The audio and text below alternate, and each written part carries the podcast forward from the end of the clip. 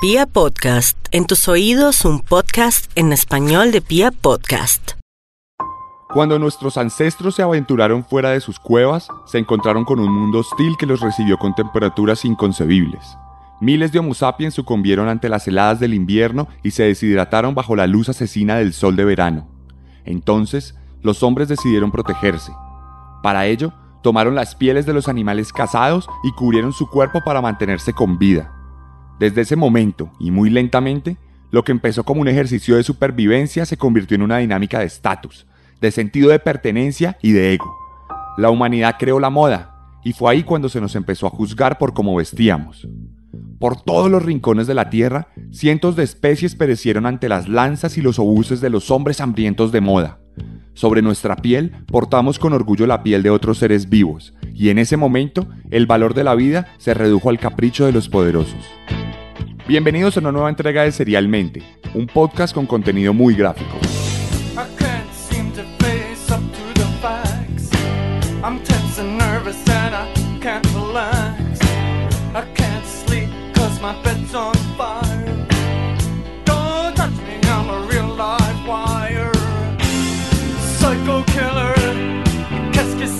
Bueno, y hoy luego de cinco capítulos de Serialmente, creo que es momento de irnos al origen. Pero no al origen histórico de los asesinos seriales, porque para eso tendríamos que ir más allá de la antigua Roma. Vamos a ir al origen cultural, al punto cero, a lo que generó toda esta ola visual, auditiva y conceptual sobre la que se construyó todo el imaginario de los asesinos seriales y la fascinación que muchas personas sienten por los psicópatas. Hoy les voy a contar la historia de Ed Gein, el carnicero de Plainfield.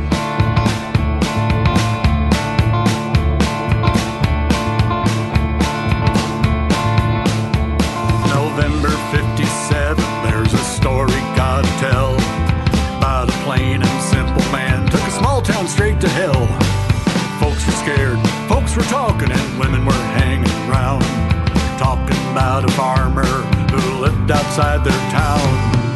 Eddie Eddie boy his mama if you know just what I mean. Bueno, y empecemos entonces. Edward Theodore Gein nació el 27 de agosto de 1906 en La Crosse County, Wisconsin. El tipo fue el segundo de los dos hijos que tuvieron George Philip Gein y Augusta Wilhelmine Gein. Vamos primero a trazar todo el retrato familiar de la familia Gein. Empecemos por George. George era un padre alcohólico, incapaz de mantener un trabajo estable, eh, tuvo trabajos muy pequeños, era carpintero, vendedor de seguros, curtidor de cueros, el tipo cogía las pieles de los animales muertos y sacaba cueros de ahí y lo curtía para crear prendas de vestir. Pero bueno, era un tipo que era muy fracasado, que no podía sostenerse económicamente de la mejor manera, que digamos que no se adaptaba completamente a la sociedad y que tenía un alcoholismo crónico que lo llevó a tener muchos problemas sociales, muchos problemas familiares. No era una persona muy afectiva con sus hijos porque se la pasaba borracho. Y bueno, al final este tipo decide irse a vivir a otro lado porque ve que no tiene ningún éxito. Entonces coge a su esposa y coge a sus dos hijos, entre ellos el pequeño Ed, y los lleva a Plainfield. Allá compran una granja y en esta granja establecen como todo su nuevo estilo de vida campesino, por así decirlo. Ahora pasemos a la mamá. La mamá, Augusta, era una mujer con un carácter muy fuerte que siempre se le tiró encima al esposo, siempre le criticaba, siempre lo juzgaba, siempre le recordaba lo malo que era, lo fracasado que era. Entonces tenemos que entre los dos empieza a generar como este choque, como estos problemas familiares, como que la casa no es del todo feliz. Además era una mujer sobreprotectora con sus hijos a más no poder, eh, al punto que cuando se fueron a vivir a Plainfield, ella aprovechó que vivían en una finca, en una granja alejadita del pueblo, ciertamente, para que sus hijos no tuvieran ningún tipo de vida social. Ella no permitía que sus hijos tuvieran amigos, ella no permitía que sus hijos crecieran como los adolescentes normales. Ella siempre los resguardó bajo su manto, siempre les limitó sus estados fuera de la casa. Solo salían a la escuela y apenas salían de la escuela tenían que volver inmediatamente. No se podían quedar jugando, no se podían quedar estudiando, no se podían quedar haciendo nada. Tenían absoluta y completamente prohibido tener cualquier tipo de relacionamiento social. Porque era una madre extremadamente sobreprotectora y creía que cualquier persona fuera del ambiente familiar les iba a hacer daño, o les iba a enseñar las malas cosas, o les iba a enseñar cosas del diablo, porque además era una mujer extremadamente religiosa, una mujer sentada totalmente sobre la Biblia, una mujer que creía en la Biblia como la regla de todas las cosas, al punto que ella interpretaba que las mujeres, todas, excepto ella, eran portadoras del pecado, eran mensajeras de Satanás y no tenían nada bueno para ofrecerle a sus hijos. Entonces tenemos a Ed Gain y a su hermano Henry, dos personas que no podían de ninguna manera fraternizar con mujeres. Obviamente esto generó una sensación como de, de objeto del deseo, de objeto prohibido en las mujeres. Además, para añadirles otra cosa, esta mujer se sentaba todos los días de su vida y les leía la Biblia a los hijos. ¿Cuál es el plan de esta tarde, muchachos? Sentarnos a leer la Biblia. Pero no les leía el Nuevo Testamento. No les leía esa parte amorosa de Dios, del perdón, de la culpa, de lo que sea, sino que les leía este Dios vengativo del Antiguo Testamento. Les leía este Dios violento que no le temblaba la mano para castigar a los hombres. Entonces les enseñó que Dios los iba a castigar y todo el tiempo ellos estaban esperando a ser castigados.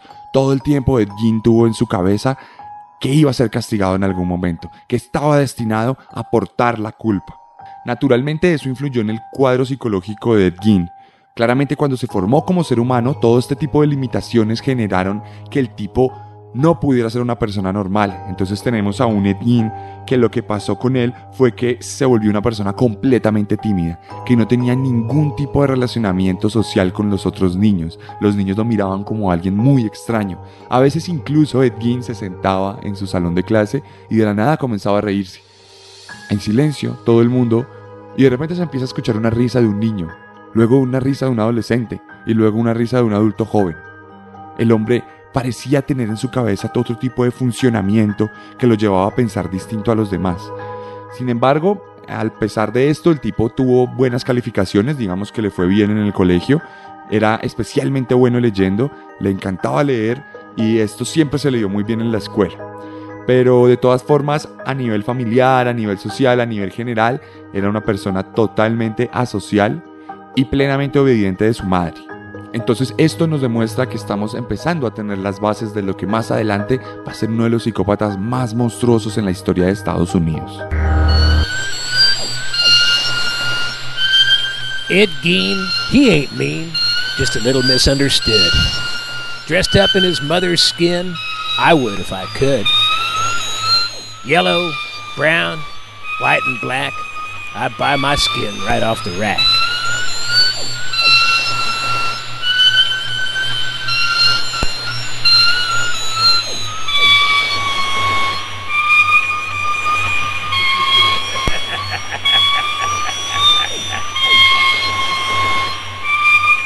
Bueno, y pasaron los años. Era 1940, la Segunda Guerra Mundial estaba en furor. Alemania se estaba tomando toda Europa, Polonia había sido invadida, Francia había sido invadida, Inglaterra estaba tratando de no sucumbir frente a las fuerzas imparables de la Wehrmacht. Ed Gein, por otro lado, en Estados Unidos tenía 34 años y el primero de abril, el día que yo cumplo años, por cierto, ese día su padre murió de una afección cardíaca provocada por su alcoholismo.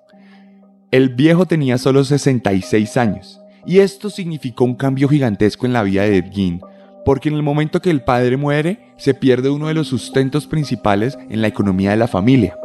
Esto quiere decir que Ed Gein y su hermano Henry tienen que empezar a salir a la calle a buscar trabajos. Tienen que trabajar para ganar dinero para llevarlo a la casa para que su mamá pueda vivir y para que la granja se mantenga. Entonces empezaron a tener trabajos de bajo perfil, pero digamos que era lo que podían hacer con su poquita formación. De todas formas, como les digo, esto es un cambio increíble porque significa que Ed ya no va a quedarse encerrado en la casa. Imagínense, 34 años en los que su vida era su madre, en los que su vida era la granja, en los que su vida era los cultivos. 34 años y este hombre tiene que salir a la calle.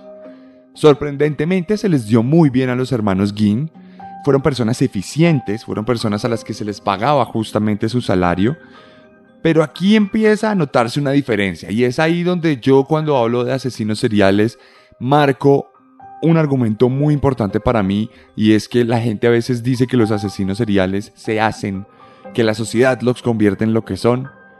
Y para mí eso no es así. Yo creo que, de todas formas, entre asesinos seriales siempre hay una semilla, siempre hay algo predispuesto. Vienen desde el útero de su madre predispuestos para el mal, predispuestos para convertirse en los monstruos que más adelante serán. Claro, la sociedad sí tiene que ver. Claramente hay cuadros familiares y sociales muy bien marcados y muy bien estudiados, que probablemente si estos asesinos no hubieran tenido una infancia como la que tuvieron, no serían reconocidos como lo que son reconocidos hoy en día. Pero probablemente igual lo serían.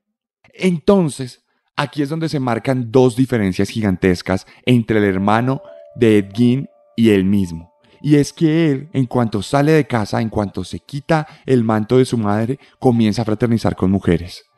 Henry, el hermano mayor, comienza a tener novias, comienza a tener parejas, tiene una relación muy estable con una mujer divorciada, mientras que Ed Gein ni siquiera se siente plenamente cómodo fraternizando con otros seres humanos de su propia edad. De hecho, fue reconocido en el pueblo como el niñero por excelencia. Tenía muy buen relacionamiento con los niños.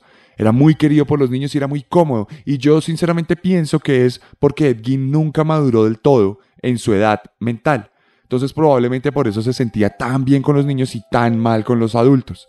El caso es que Henry, por el contrario, tuvo su pareja y Henry no dudó desde un momento en que tuvo su primera pareja en hablarle de su hermano y en decirle lo extraño que era su hermano, en decirle esas costumbres raras que había construido en estos 34 años.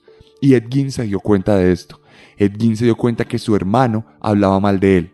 Y entonces esto marcó un distanciamiento entre hermanos, una degeneración de una relación que se había construido durante tres décadas y que ahora los estaba convirtiendo en enemigos, en Caín y Abel.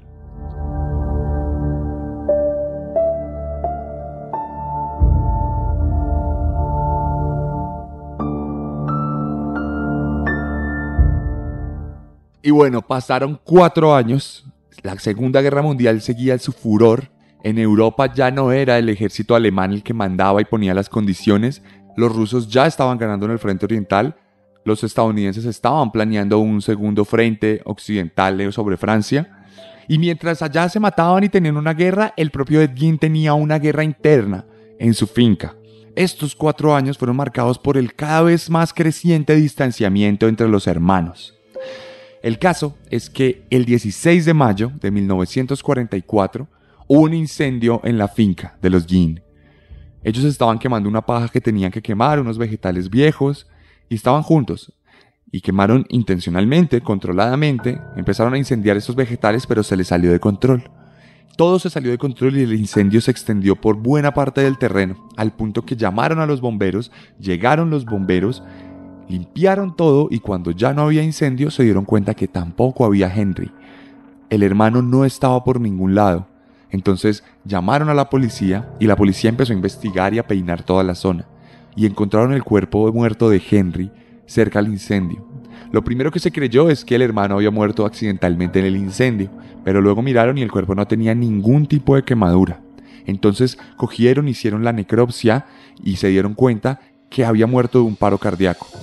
Ahora les pareció extraño, pero dijeron, bueno, si este muchacho le dio un paro cardíaco y al padre también debe ser algo congénito. No nos vamos a preocupar, aquí no ha pasado nada. Luego, más adelante, cuando haya terminado de descubrirse toda la historia de Ed Game, resultaría que hablarían del tema con él. Y era muy marcado, y era muy evidente que había un odio recalcitrante del hermano por él. Luego, en otros exámenes más profundos que se hizo sobre la misma necropsia, se dieron cuenta que él realmente murió asfixiado por el humo, que eso fue lo que originó la falla cardíaca, pero que además, y esto es muy importante, la cabeza estaba llena de golpes y de laceraciones. Tal parece, aunque nunca lo sabremos, que Ed Gein tomó el papel de Caín y asesinó a su hermano a golpes en medio del incendio.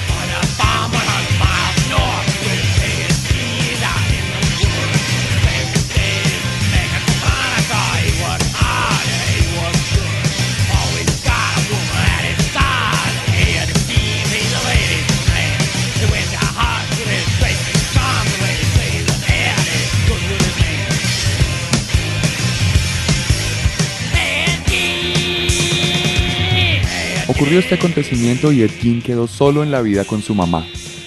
De ahí en adelante, su vida se reduciría a ella. Vivieron juntos, no se tenían a nadie más que a ellos mismos. Y entonces aquí se generó una relación tóxica, una relación que no, de la cual no se, una relación de la cual no se podía escapar. Edgin vivió por su madre. Edgin se levantaba pensando en ella, pensaba en ella todo el día, hablaban, tenía una relación supuestamente hermosa. Se acostaba, dormía y soñaba con ella. Y entonces ella tuvo un derrame cerebral. El primer derrame cerebral de su vida y eso fue otro problema porque entonces ya ella no podía vivir sola, sino que ella dependía completamente de su hijo. Esto no impidió que ella siguiera protegiéndolo, como en alguna vez se conoció un caso en el que un hombre llegó a la finca, habló con ellos y de repente la mamá se dio cuenta que este hombre venía con su hija, una mujer. Y ella se alborotó completamente, armó un escándalo y no permitió que esa mujer entrara a la finca. Ed la vio desde lejos, pero Ed estaba muy nubilado por todo lo que su madre le había dicho, entonces él dejó pasar la situación, él entendió que su mamá lo estaba protegiendo de la maldad y la promiscuidad que traía esa mujer a la casa Gin. Y esto fue como el modus operandi generalizado de la madre que no permitió que su hijo saliera y conociera el mundo de ninguna manera. En diciembre de 1945, cuando ya la guerra había acabado, tuvo un segundo derrame cerebral esta mujer. Y entonces Edgin se quedó solo, porque su madre no superó ese derrame cerebral. Y ahora, ese hombre que nació en una familia estructural se había quedado completamente solo. Edgin tenía 41 años en ese momento y sintió que había perdido al único amigo en su vida, sintió que había perdido al único amor de su vida, sintió que había perdido todo. Un hombre que ya no tiene nada que perder, un hombre que no tiene ningún motivo para vivir. Un hombre que tuvo que aprender a vivir solo.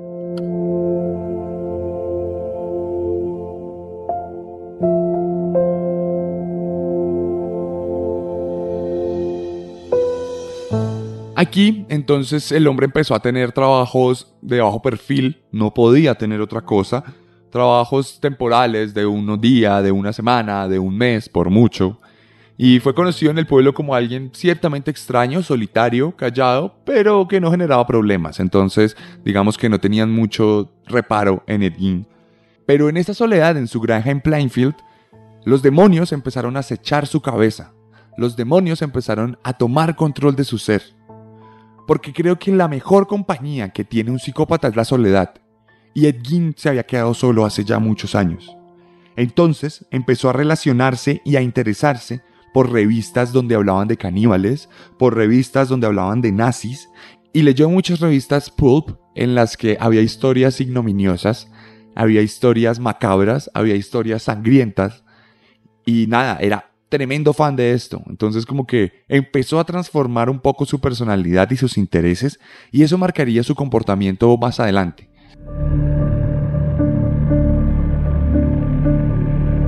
Al mismo tiempo que esto ocurría, el tipo empezó a tratar de luchar con su soledad y con la ausencia de su madre, y entonces empezó a convertir su casa en un santuario de mamá.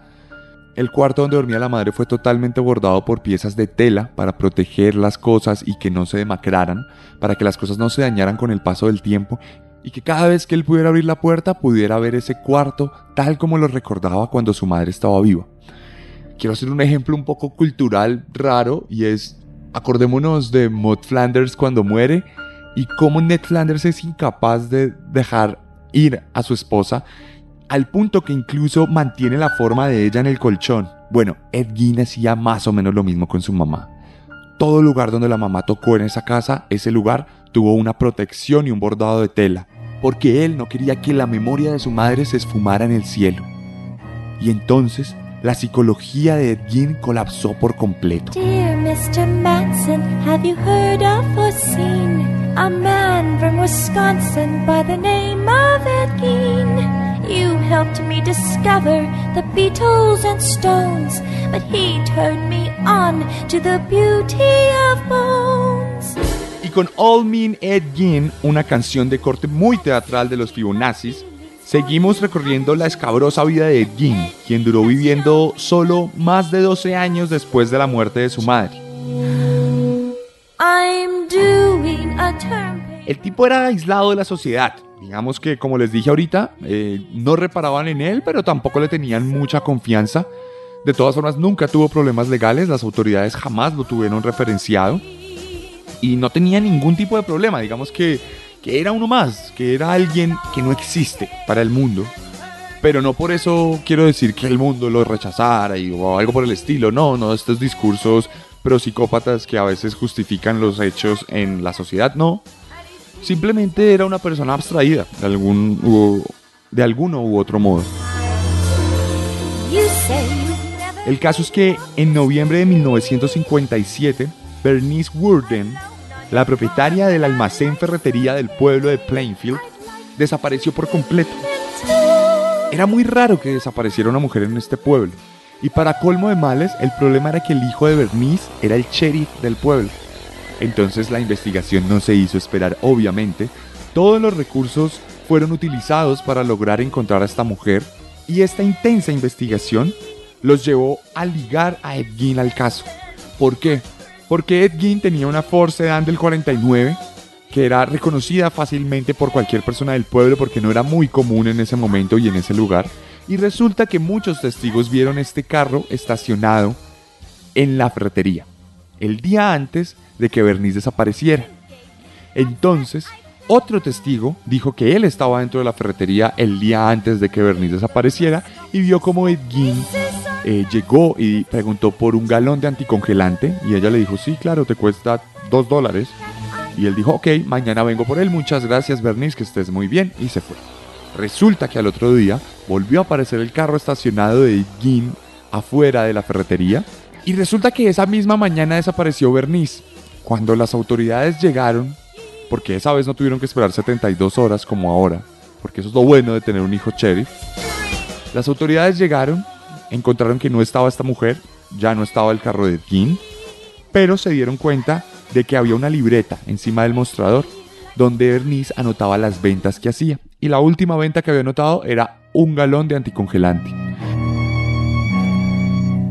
Esto, unido al testimonio del testigo, permitió que las autoridades conectaran a Ed Permitió que las autoridades pudieran capturar a Ed y entonces lo atraparon y lo llevaron al calabozo y le dijeron usted es sospechoso de desaparecer a Bernice Worden. Esta investigación duró medio día. Bernice desapareció por la mañana. Ed fue capturado en la noche. Cuando lo capturaron, se permitió desde la ley que hubiera un cateo a su casa.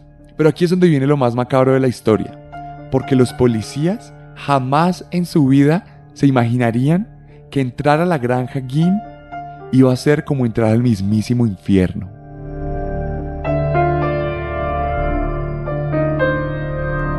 Cuando los ayudantes del sheriff de Plainfield entraron a la granja Gin, encontraron el cuerpo de Bernice colgado boca abajo, con las piernas y los brazos completamente abiertos y amarrados del techo. Estaba decapitado y tenía un gran corte en el centro que iba desde la garganta hasta la vagina, por lo que la forma natural de su cuerpo se había perdido y se había convertido en un tendido, similar al que los cazadores realizan en los ciervos o jabalís que matan. Todas las entrañas habían sido retiradas y se había iniciado un proceso de despellejamiento. Pero si les parece que esto es horrorizante, Quiero que piensen en la cara de los policías cuando siguieron investigando la desordenada casa de Ed, porque la casa estaba hecha añicos, la casa le hacía falta un mantenimiento, la casa tenía basura por doquier, tenía residuos de madera, residuos de comida, restos de insumos del campo, ropa vieja, muchas cosas tiradas, parecía más como la casa improvisada de un indigente que la de un hombre común, por así decirlo. Pero tras todo este desorden había algo mucho más macabro. Había algo que igualaba a ese cuerpo destruido de Bernice. Había algo mucho más asqueroso que quedó marcado en la memoria de los policías, pero también en la memoria colectiva de toda la sociedad occidental. Aquí quiero que la música pare, quiero que todos hagamos absoluto silencio y ustedes van a escuchar mi voz mientras les relato lo siguiente. Quiero que por un momento, dejen de hacer lo que están haciendo. Si van en el bus camino al trabajo, que se concentren en esto. Que no se concentren en el vendedor ambulante, sino en esto. Si están trabajando, quiero que por dos minutos dejen de trabajar y me escuchen con atención, porque quiero hacer un ejercicio con ustedes, en el que en silencio ustedes tengan la posibilidad de imaginar y de construirse en su cabeza una fotografía de lo que les voy a relatar. A continuación, les voy a dar una lista de las cosas que fueron encontradas en la casa de Edith Y ustedes van a imaginarlas, porque entre cada cosa voy a hacer un silencio de dos o tres segundos, solo para que se hagan la imagen en su cabeza. Aquí vamos. Lo siguiente fue encontrado en la casa de Edith Huesos de seres humanos completamente pulidos y libres de carne. Una caneca de basura hecha con piel humana. Sillas de la sala y el comedor forradas en piel humana. Cráneos humanos adecuados en los parales de su cama de forma decorativa. bowls y pocillos hechos con cráneos humanos huecos. Un corsé hecho con distintos trozos de piel humana de mujer. Unos leggings hechos con la piel de los muslos de personas muertas. Muchas máscaras hechas con la cara despellejada de mujeres muertas. la cabeza de Bernice Worden guardada en la nevera.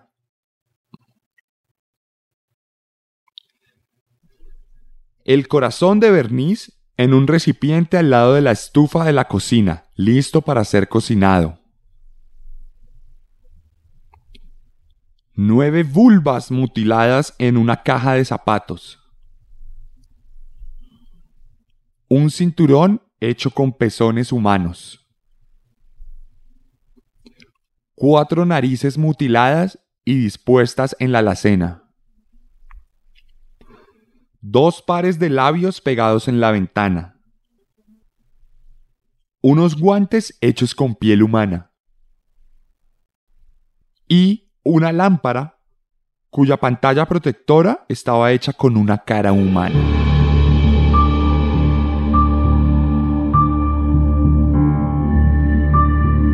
Ahora imaginemos a Edgin despellejando cuerpos humanos, quitándoles la piel, para construir estos utensilios en su casa.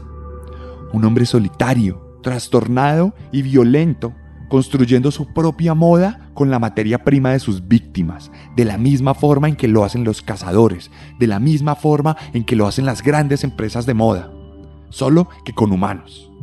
Piensen en su cabeza psicótica, en sus procesos mentales, en su soledad, en su odio, en su desolación y en todo lo que lo motivó a hacer esta monstruosidad. Ahora quiero que le pongamos una banda sonora a esos pensamientos imaginativos. Ahora quiero que todas las imágenes que se acaban de hacer tengan sonido, pero quiero que ese sonido sea una canción. Quiero que escuchemos por primera vez en serialmente una canción completa. Quiero que escuchemos Dead Skin Mask de Slayer.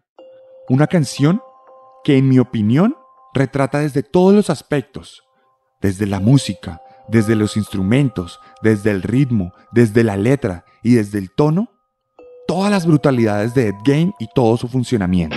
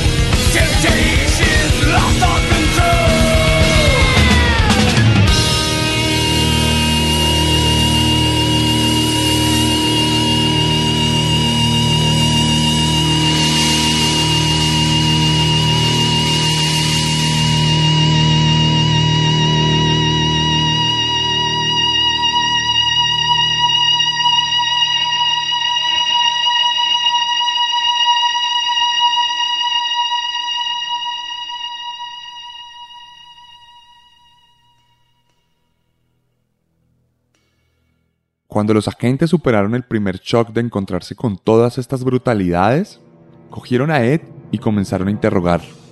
Uno de ellos no soportó haber vivido eso que vivió en esa casa y tomó un ladrillo y lo golpeó en la cabeza. Ed estaba siendo una persona pacífica en ese momento, pero ante los ojos de los policías y de nosotros, evidentemente, era un monstruo, un monstruo que merecía ser golpeado. Y entonces le sacaron la siguiente confesión. Ed les contó que había matado a Bernice y que también había matado a otra mujer, pero que el resto de los cuerpos y el resto de pieles utilizadas venían de muertos, de tumbas profanadas que él durante los últimos cinco años había usurpado. Entre 1947 y 1952, Ed hizo 40 visitas nocturnas a distintos cementerios, de donde sacó los cadáveres para construir esos utensilios. Cuando las autoridades corroboraron esto, se dieron cuenta que Ed decía la verdad, porque efectivamente estos cuerpos habían sido profanados de los cementerios, y ellos iban a los cementerios y se daban cuenta que las tumbas estaban vacías. Entonces Ed estaba diciendo la verdad, porque además él podía decirles puntualmente cuál cuerpo había sido sacado, incluso se acordaba de los que no había podido sacar o abrir. Pero, pero había un patrón generalizado en la búsqueda de cadáveres de Ed Gein. El hombre siempre procuraba buscar mujeres de mediana edad que se parecieran a su madre. Todas representaban de alguna u otra forma a su mamá. ¿Y por qué pasa esto? Porque Ed quería construir una figura materna. Ed quería volver a traer a su mamá a la vida. Ed quería que ella fuera eterna porque era la persona que lo protegía, era la persona que lo cuidaba de todos los males del mundo, era la única persona que podía liberarlo de la culpa que Dios le había endilgado. Entonces, lo que pasó es que él quiso volverla física de nuevo. Y entonces cogió la piel de muchas mujeres parecidas a ella y empezó a confeccionar un vestido. Un vestido en forma de mujer. Ese corsé resultó ser una representación física de la memoria de la madre de Ed. Ese corsé estaba destinado a ser un vestido que él se quería poner, porque en su cabeza dañada era la forma de estar dentro de su madre, de estar dentro de su piel, de estar dentro de su máscara de piel muerta, como la canción de Slayer. Él quería vestirse con su mamá y por eso estaba construyendo eso. Pero en el proceso se dio cuenta que podía construir otras cosas. En el proceso Ed Gein se dio cuenta que podía hacer cinturones, que podía hacer guantes, que podía hacer lámparas. Y entonces, como su padre, empezó a curtir el cuero. Pero esta vez era el cuero humano.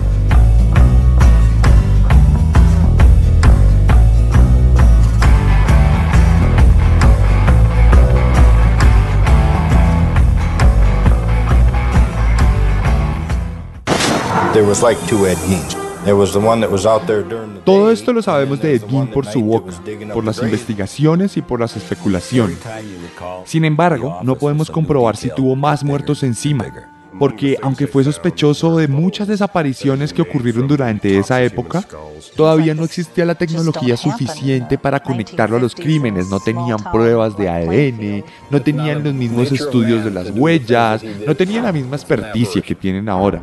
Entonces, realmente estamos entrando en el terreno de la especulación si queremos determinar cuántos muertos tiene encima Ed Gein.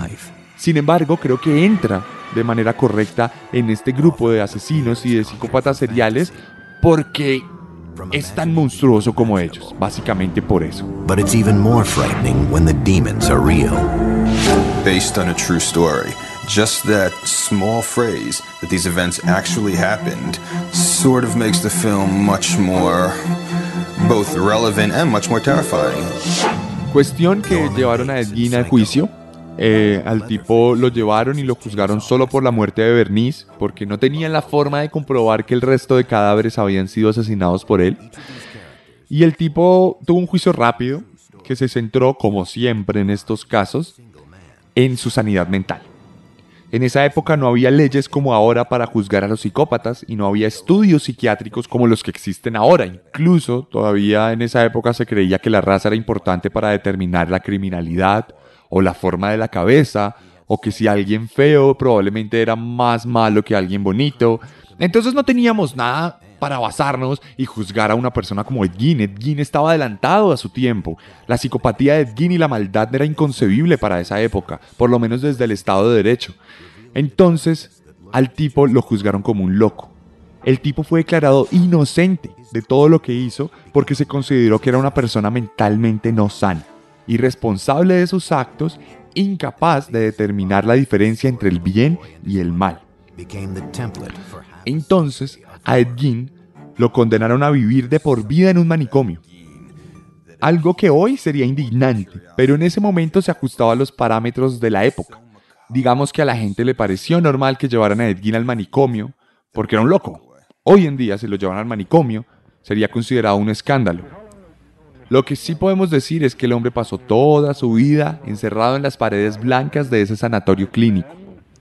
Pero aquí no termina la historia de Ed Gein, porque aquí empieza la parte de la leyenda. Here we have a quiet little motel, when in fact it has now become known as the scene of the crime. You have a vacancy? Oh, we have 12 vacancies. You know, this is the first place that looks like it's hiding from the world. I think that our private traps, clamped in them.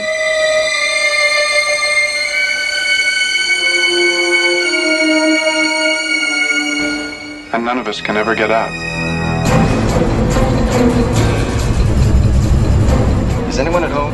Oh, that, that, uh, that must be my mother. Is anything wrong?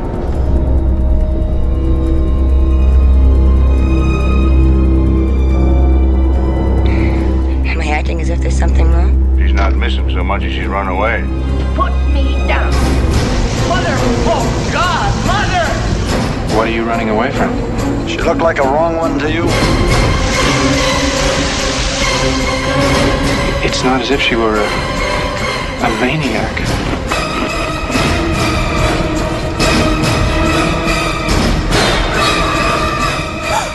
She just goes a little mad sometimes. Y mientras él estaba en el manicomio, afuera la sociedad se volvería loca. Ed Gein, como dije antes, fue el origen de toda la cultura generalizada sobre psicópatas en Norteamérica. Su historia, la que les acabo de contar, inspiró una famosísima novela llamada Psycho, o en español, Psicosis, la cual escribió Robert Bloch y que cuenta el relato de un hombre obsesionado con su madre que al final resulta ser un asesino. Esta novela tendría una adaptación famosísima, hecha por un maestro del cine de terror, Hitchcock, en la cual Norman Bates, el protagonista, nos relataba la misma historia que nos relata el libro. Norman Bates más adelante se convertiría en un ícono de la cultura general y en el psicópata por antonomasia. De esa película se hicieron varias adaptaciones como la que hizo Gus Van Sant o la serie que incluso podemos ver hoy en día que se llama Bates Motel. Todo esto fundamentó la imagen generalizada del psicópata. Desde aquí se empezaron a crear personajes, desde aquí se empezaron a crear historias, desde aquí se empezó a generalizar el relato de otros hombres perturbados. La cosa no terminó con Norman Bates, apenas empezaba ahí.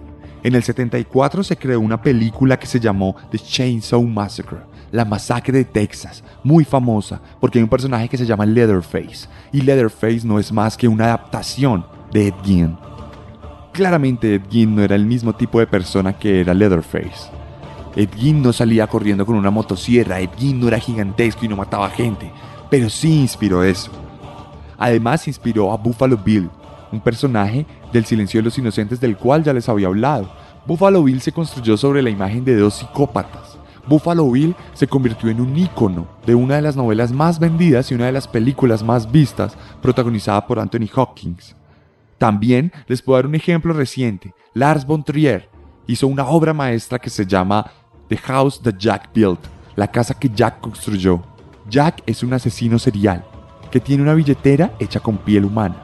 Obviamente, esto es una referencia a Ed Gein. También hay películas como A la luz de la luna y decenas de documentales. Ed Gein ha inspirado incluso personajes de videojuegos, como Eddie, el asesino de Outlast, un juego de terror.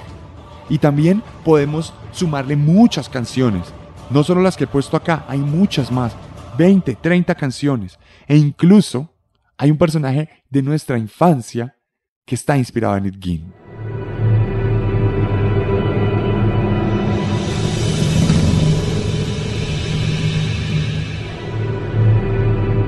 Justo, de Coraje y el perro cobarde es una inspiración directa a él. Cuando vean fotos de Ed Gein, cuando vean fotos de su carro, cuando vean fotos de su forma de expresarse, se van a dar cuenta que justo el dueño y amo de Coraje, el perro cobarde, es una representación de él, el mismo gorro, el mismo automóvil, la misma quijada. Justo es Ed Gein. Y entonces es aquí donde tenemos el origen de todo. Antes de Ed Gein, los psicópatas no hacían parte de la cultura pop del mundo occidental.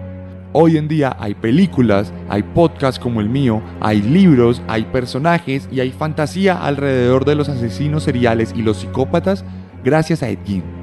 Él fue el que dio el origen a todo este movimiento.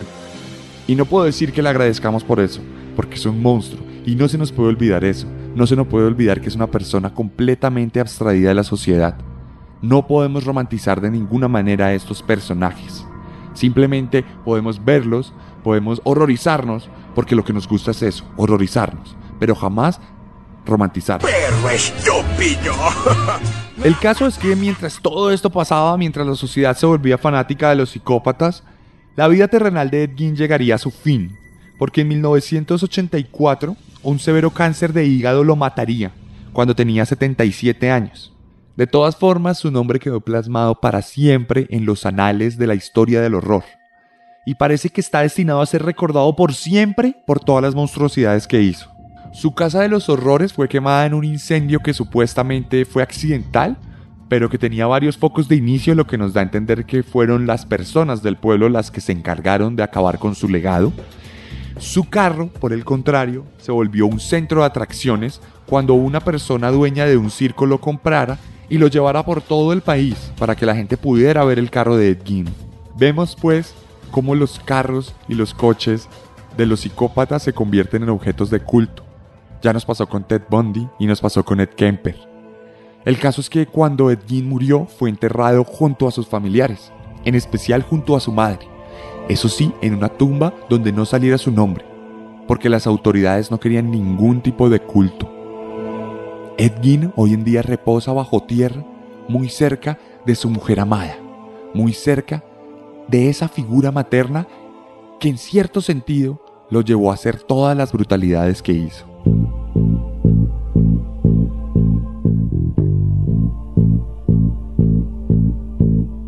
De la misma forma en que nuestros antepasados salvaron sus vidas portando la piel de los animales muertos, Ed Gein procuró salvar su memoria vistiéndose con la piel de las mujeres que le recordaban a su madre. Ahora, alrededor del mundo, podemos encontrar piezas de arte que evocan su obra. Podemos comprar chaquetas que asemejan el trabajo artesanal de Ed y podemos vestirnos como él lo hizo. Parece que sin importar los tiempos, lo que siempre estará de moda entre nosotros es la muerte y la violencia.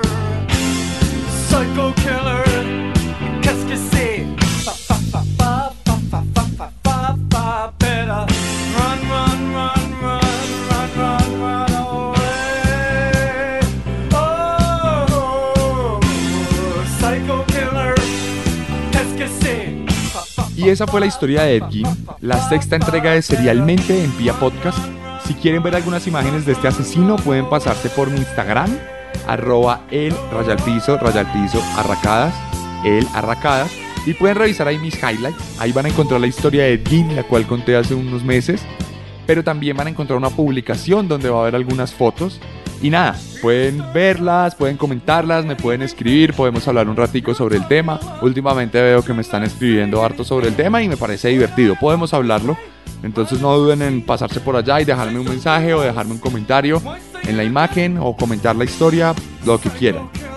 Recuerden que todas las semanas va a llegar una nueva entrega de Serialmente y recuerden que todas las semanas va a llegar una nueva historia también en Instagram. Van a poder siempre conocer nuevos psicópatas y por eso los espero allá y los espero acá de la misma forma. Les habló Sebastián Camelo y nada, nos vemos en la próxima semana con un nuevo monstruo, porque recuerden que siempre podemos ser peores.